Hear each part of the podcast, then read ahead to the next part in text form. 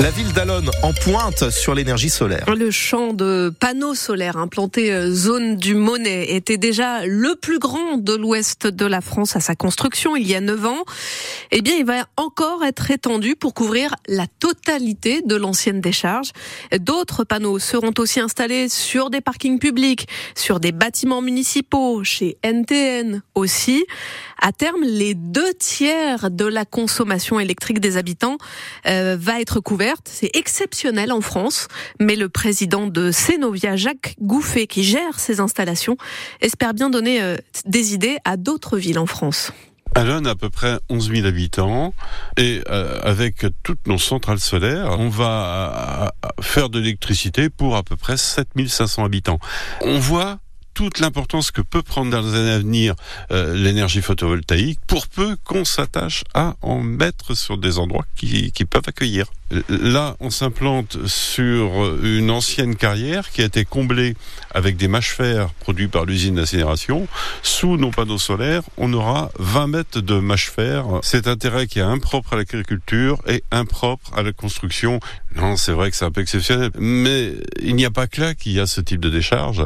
Et puis, le gisement, c'est aussi des toitures d'entreprise, c'est aussi des parkings d'entreprise. On est loin de, on est au tout début de l'histoire, on est au tout début de la mobilisation des gisements déjà imperméabilisés. Jacques Gouffet, président de Cenovia, qui chapeaute ses euh, travaux euh, du champ solaire d'Alonne. Un ancien Premier ministre en visite en Sarthe, Édouard Philippe, va à la rencontre des agriculteurs ce matin dans une exploitation à José, près de Bonnetable.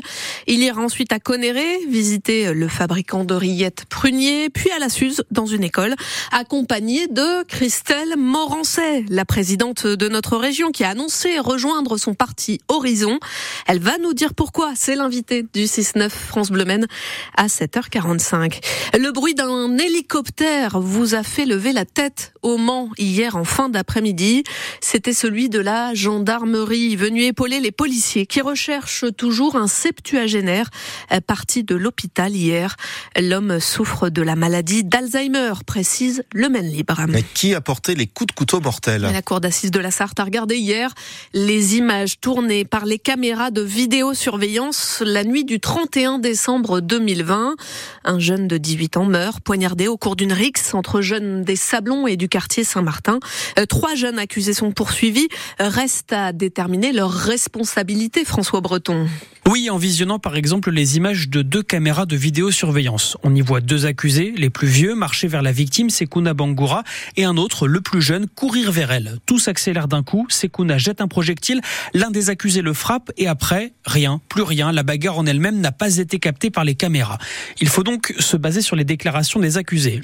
Le plus jeune reconnaît des coups de couteau, je l'ai assuré au niveau du dos, dit-il. En aucun cas, il n'a porté le coup mortel à la cuisse. L'accusé le plus vieux, 28 ans, affirme de son côté qu'il il était là pour calmer les esprits. Vous descendez avec un couteau, c'est un peu mal barré, souligne l'avocat de la partie civile. Je parais pas trop crédible, mais au fond de moi, c'est la vérité. Je viens pour apaiser, répond cet homme. Le dernier suspect lui reconnaît un coup de poing à la victime et c'est tout. Les policiers pensent pourtant qu'il avait un couteau à la main, lui répètent qu'il s'agissait d'un grand joint de cannabis. Alors qui a mortellement frappé Sekuna Bangura? Sur le bon des accusés, personne n'a vu et personne ne sait. Aujourd'hui, les jurés et magistrats vont examiner la personnalité des trois accusés. Le verdict est attendu demain soir.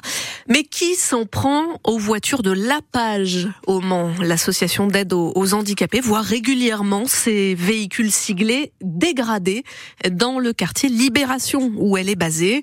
Pneus crevés, pare-brise recouvert de peinture, carrosserie rayée et, et même personnel pris à partie par des riverains. Ça doit cesser, va nous dire l'une des responsables dans le journal de 8 heures.